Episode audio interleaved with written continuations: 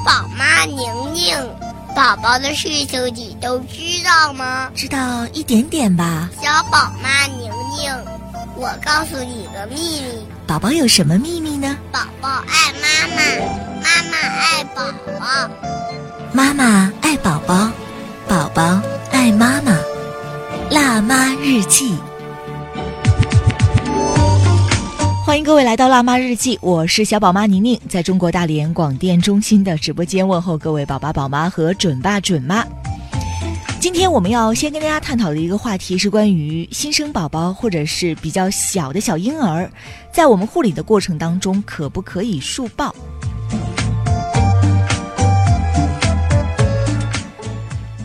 呃，在几天前，我去拜访了一个。呃，新生宝宝的家庭，然后在这个过程当中呢，因为宝宝呃频繁的哭闹，后来我们看一看，他又不是想要吃奶，我们就揣测了一下，是不是孩子觉得太无聊了，所以当时我就建议家长说，把他竖着抱起来。后来呢，孩子。辗转转转来到我的手中，然后我把他给竖着抱起来了之后，孩子马上就好了。这个时候家长有一个问题说：为什么这么小的孩子他就要求要竖抱呢？还有，其实家长有一个更担心的问题，就是竖着抱对于孩子的颈椎会不会有什么影响呢？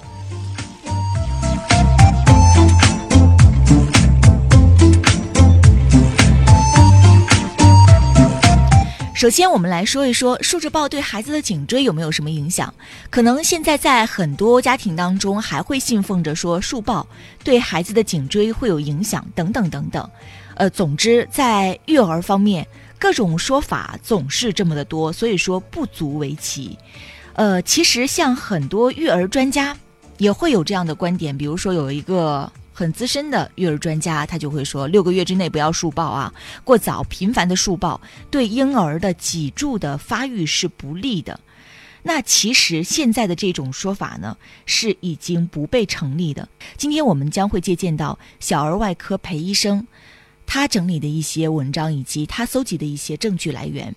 首先，我们就说说这个竖抱的这个问题，到底会不会对孩子的颈椎有影响？而且最开始的时候，为什么会出现这种说法呢？因为不光是国内会有这样的说法，在国外有一些比较早之前的资料当中也会有这样的说法。这是因为在早期的时候，国外竖抱孩子他们有一个工具，这种工具是什么呢？这种工具是一种类似于吊带。把孩子呢吊在怀抱当中，然后孩子的头颈部是没有完全的支撑保护的，由此就引发了一些儿科医生担心说孩子的椎体过度的伸展会引起脊柱的前移，这是对于婴儿吊带的使用所引发的一个担心。但后来不知道为什么，就是延展着延展着，就延展到任何形式的竖抱。即使是你在手抱的时候托住孩子的头颈部，托住孩子的屁股，保护好孩子的颈椎，也会有诸如此类的担心。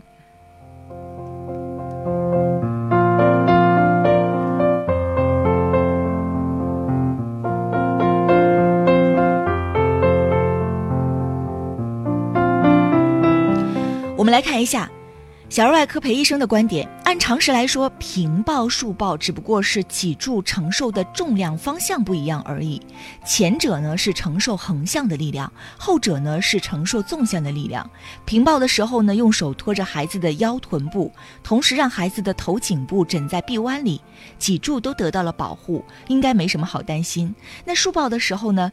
一手托住孩子的臀部。一手呢托住孩子的头颈部，保护颈胸椎。孩子的体重大部分是靠大人的手臂支撑着。新生儿的脊柱是弱，但是体重也轻，被竖抱的时候也不是完全靠自己的脊柱支撑力量。所以说，按常识来说，也应该是没有问题的。在美国儿科学会的书籍当中呢，也是没有提到任何说不能竖抱这样的说法，只是针对于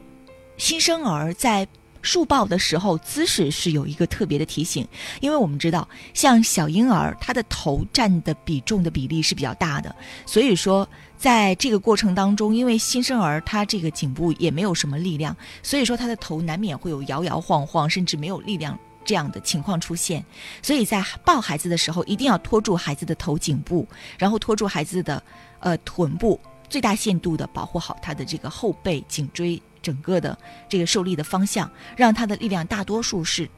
呃靠你的身体来支撑住的。如果是这样的一个抱法的话，孩子竖抱是没有任何问题，而且竖抱还有一些好处，比如说有一些孩子在刚开始的时候呢，会有一些胃食道管反流。像在竖抱的这个过程当中呢，就会缓解这样的情况。另外，像孩子在肠绞痛的时候，竖抱也有助于缓解孩子在肠绞痛一些不适的症状。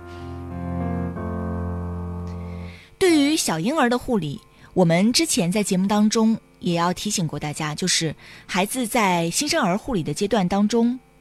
睡觉的时候要保持一个安全的姿势，那就是要仰着睡。另外，在仰着睡的同时，孩子的周围床板都要光光的，还有就是不要给孩子使用枕头。而在孩子睡醒了之后呢，要多趴着玩儿。新生儿的一个护理重建议当中，很重要的就是仰着睡、趴着玩儿。在趴着玩儿的过程当中呢，也很容易导致孩子有厌烦这样的情绪，因为趴久了，孩子也会累。那哭闹的时候呢，也需要你抱着去安抚，或者是你竖抱着走一走，让他看看跟躺着的时候不一样的世界，跟周围的人进行表情、眼睛的一个交流，而不是平抱的时候跟躺着是一样的，眼睛只能盯着天花板看看灯。同时，在这种呃竖抱的这种情况下，也有助于孩子感知的一个发育。当然，我们要说说这个这个凡事呢，都是要相对的。比如说各种姿势，其实你都应该有一些。在孩子吃奶的时候，你可以横着抱他，或者是你躺着来进行喂奶。然后在孩子吃好奶之后，你在拍嗝的时候竖抱孩子，给孩子拍好嗝，可以竖抱一会儿，跟孩子在近距离做一些这个表情，可以给他做一些鬼脸呢，可以跟他互动。因为现在认知已经发现说，孩子他从出生他就会有一定的视力能力了，他的这个视力能力呢，他不是很远的一个距离。但是呢，在二十五到四十厘米，也就是妈妈哺乳的时候，你正好跟宝宝目光所触及的这个距离，是孩子刚刚好能看到你脸部表情、五官的一个距离。所以你可以以这样的一个距离跟孩子做一些互动，这一些都是新生宝宝非常喜欢的，对于促进孩子的感知发育也是非常有好处的。I'm just a little bit caught in the middle. Life is a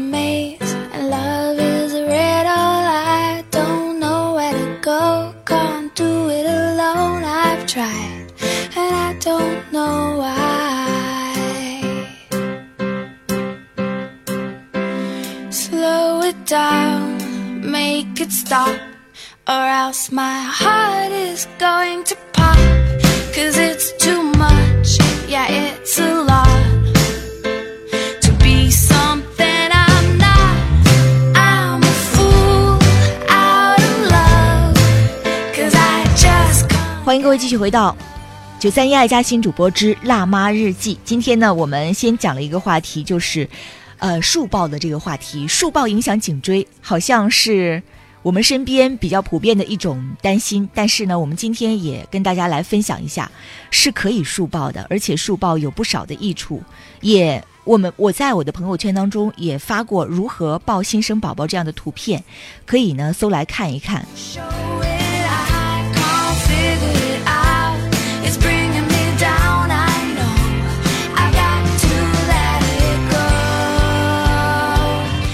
而且你会发现，其实有很多小宝宝他其实是有自己要求的。当孩子在哭闹的时候，尤其小婴儿在哭闹的时候，新手妈妈往往是没有办法很好的去分辨说我的孩子到底在要什么。所以有不少妈妈孩子一哭就频繁的给孩子喂奶，结果就会导致一种情况：孩子的体重增长过大。而孩子频繁的这种哭闹，你频繁的这种喂奶，把妈妈搞得也很累，也很焦虑。所以在孩子哭闹的时候呢，你不妨是这样：首先。你要排除一下孩子是不是饿了，你可以伸出手指头在孩子的嘴唇周围点一点。如果说孩子饿了的话，他会有一个，呃，你点在哪一边，他会把脸转向哪一边，有一个寻乳反射，这是很明显的一种反射，你马上可以分辨出。如果这种排除的话，你再来检查孩子是不是要拉了、要尿了，或者是已经拉了、已经尿了，尿不湿湿了，孩子感觉到不舒服。或者是孩子穿的太多了，穿的太少了，感觉到不舒服。还有一种情况就是我们今天说到这种情况，孩子感觉太无聊了，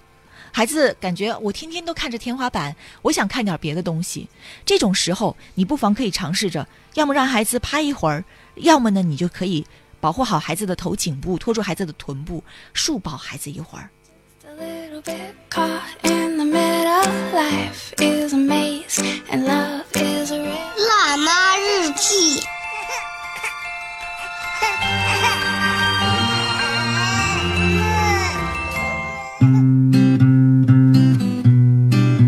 欢迎各位继续回到《辣妈日记》，我是小宝妈宁宁。想要找到我的话，新浪微博呢可以搜索“小宝妈宁宁”，评论或者是私信的方式给我来留言。另外呢，就是可以通过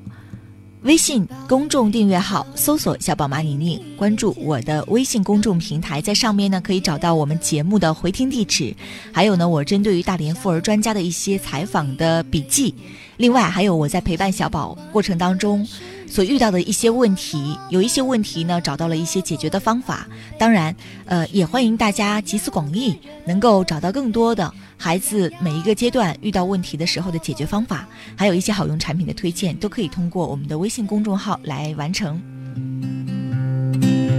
我的宝贝，宝贝，给你一点甜甜，让你今夜很好眠。的小鬼，小鬼，捏捏你的小脸，让你喜欢整个明天。哇啦啦啦啦啦，我的宝贝。昨天呢，我在我的朋友圈当中呢，推送了关于 DHA 的补充剂量。呃，按照目前我们整个的一个推荐的建议来说呢，是这样的，就是如果孕母或者是宝宝能够通过食物补充是最好的。那在美国 FDA 发布的新的一个孕哺乳期吃鱼指南草稿当中呢，之前是没有设上限的，而在今年年初的时候。给出了一个上限，推荐的孕妇和哺乳的母亲每周最少吃八盎司，大概是半斤左右的鱼，但是呢，不要超过十二盎司，也就是三百六十克。那要避免含汞量比较高的鱼，比如说像鲨鱼啊、剑鱼呀、还有方头鱼呀。另外，长鳍的金枪鱼每一周呢不要超过六盎司。同时鼓励吃的是什什么呢？像虾。三文鱼，然后金枪鱼、鳕鱼这一些呢都是不错的选择。这个不光是给孕期和哺乳期的妈妈们做参考，同时呢也给如果你给宝宝准备食物，想要给孩子准备一些海洋性的食物的话，鱼类的食物的话，你可以参考一下。因为发现呢，孩嗯吃鱼跟孩子的 IQ。发育是相关的，同时对于胎宝宝而言，对于胎宝宝的这个脑神经的发育和视觉神经的发育也是有很大的帮助的。那同时我们要提醒大家，就是吃鱼要注意一下，它有一个上限的标准，比如说像孕期和哺乳期的女性。在每一周不要超过三百六十克。对于我们大连沿海地区来说，这个量很容易一次性的就超了，尤其是在这个季节，海鲜大量、新鲜海鲜大量上市的时候，比较容易发生这种情况，要提醒大家注意。如果说你的膳食结构当中每一周都能够按照推荐量能够有一个摄入，在饮食当中注意一些小品种油，比如说像那个亚麻籽油啊、紫苏油摄入的比较多，另外像坚果吃的又比较好的话，像额外的这种。呃，DHA 的补充剂是可有可无的。另外一种情况就是，如果说你本身在饮食方面补充的就不是很充足的话，你想要通过营营养补充剂的话，这个在营养补充剂的补充时间和补充量上也是有一定的标准的。比如说，从补充时间，不要太早补充。嗯，没有什么用。孕十三周开始是目前的一个推荐的补充周，也就是从孕周、孕中期开始补充，每一天的剂量是两百毫克。补充到什么时候呢？因为现在我的哺乳期还没有结束，所以说我每一天还是按照这个推荐量，每一天两百毫克的摄入，那是一直补充到哺乳期结束，这是目前的一个推荐量。关于 FDA 对于幼儿的一个鱼类的摄入量呢，也是有一定的标准的。二零一四年联合发布的鱼类消费建议当中呢，建议给幼儿每周吃两份到三份的鱼类，这大概是多少呢？就是一百一十三到一百七十克。应该选择低汞的鱼类，像刚刚我们说过的，呃，像这个虾呀、三文鱼啊、金枪鱼啊、鳕鱼啊，都是非常不错的。而对于淡水鱼，如果相关部门没有对本地水域的鱼类给出食用提出建议的话，成年人呢应该限制每周在一百七十克左右，而幼儿每周呢是二十八到八十五克，然后本周不可以再吃其他的鱼类，这也是。从另一个方面，就是鱼类受污染呢，还有这个汞含量比较高的角度去考虑的。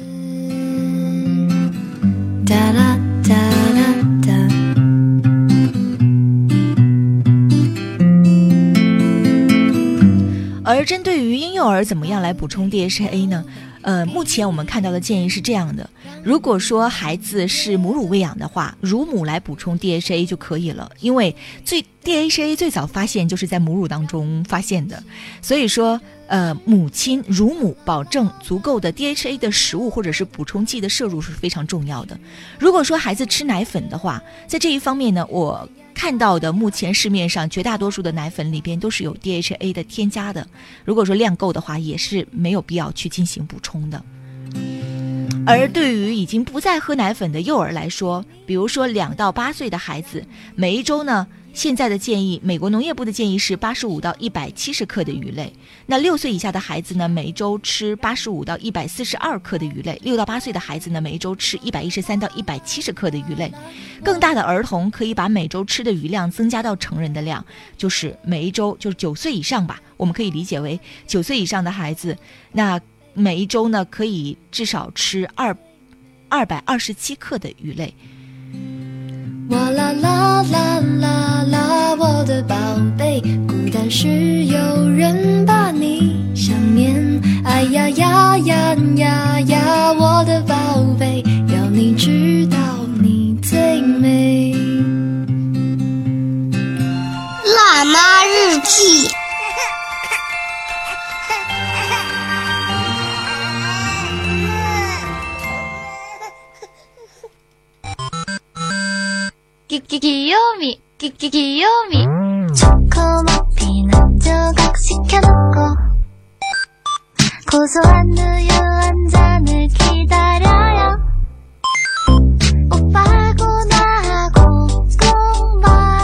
欢迎各位继续回到辣妈日记。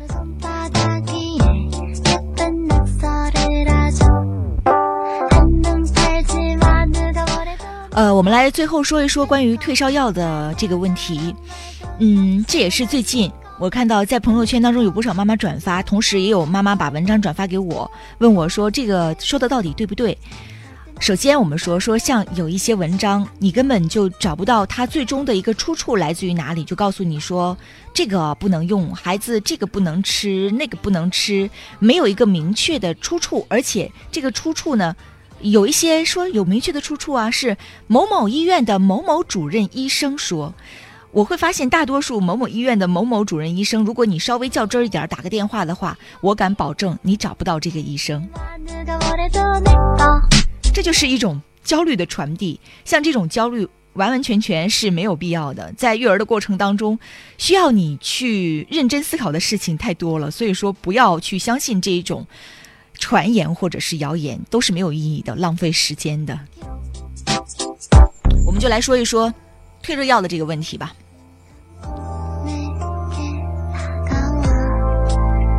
这有事啊，某某医院某某主任真心的呼吁说，工作以来遇到了多少多少例这样的病人了，因为发烧，孩子呢，嗯，服用了，我我就直接说吧，这是之前我们在节目当中有推荐过的，在儿童退烧当中可以用的。布洛芬，也就是我们通常所说的小美林，说发生瑞士综合症，然后有几个抢救无效死亡了。昨天又一个小天使离开了，希望告诉有宝宝的朋友们，小孩发热不要用什么什么这个这个药啊，看到都转发吧，功德无量，巴拉巴拉巴拉之类的。像这样的文章，我们想说，像这样的人，如果找到源头的话，都应该都应该追究他的一些责任。首先，我们说，像这个新闻，你觉不觉得很熟悉？因为在好早之前吧，也同样会有一个网络上的一个传言，说是尼美舒利颗粒，呃，说会用了之后发生这样的一个不幸的案例。现在呢，一模一样的用词，只不过是把这个药品的内容给它替换掉了而已。像尼美舒利，这个是的确。禁止十二岁以下儿童使用的尼美舒利是需要家长提高警惕的，但是像美林的这个是完全没有看到任何的权威机构有做出这样的建议和提醒，说孩子服用会出现一些症状，包括像瑞士综合症，这是一种罕见的全身免疫系统性的一个疾病。像在美国儿科学会的建议当中呢，对于儿童的退热药当中要特别提到一种成分，就是阿司匹林。像阿司匹林在成人发烧的时候呢，可能有一些成人会使用阿司匹林，但是在儿童、婴幼儿发烧的时候，阿司匹林是坚决不要使用的，因为在美国儿科学会的指南当中已经提出过提醒，说阿司匹林有可能会引发瑞士综合症，但是对于呃布洛芬或者是对于呃。我觉得不久之后可能也会出现对乙酰氨基酚这样的一个传言，像布洛芬、对乙酰氨基酚，他们是明确做出推荐，是在婴幼儿的发热当中，这两种是安全、经典、有效的儿童退热成分的。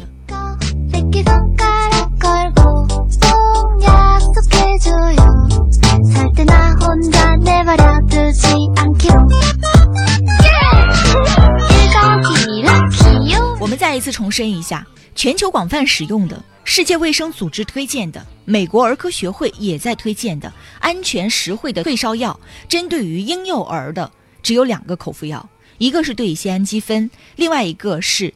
布洛芬。对乙酰氨基酚呢是首选退烧首选的退烧药，它适用于三月龄以上的儿童和成人。你要问我说，三月龄以下的孩子发烧怎么办？及时的抱孩子去医院。就是只有这一个办法。那对于三月龄以上，呃，这样的宝宝发烧，其实我觉得就是六月龄以内的孩子，在有发烧这样的症状产生的话，家长应该高度的重视一下。那像其他的婴幼儿、儿童或者成人发烧，对乙酰氨基酚都是首选的一个退热药。那布洛芬呢？首先我们说它是一个备选的，也是不错，它适用于六个月以上的儿童和成人。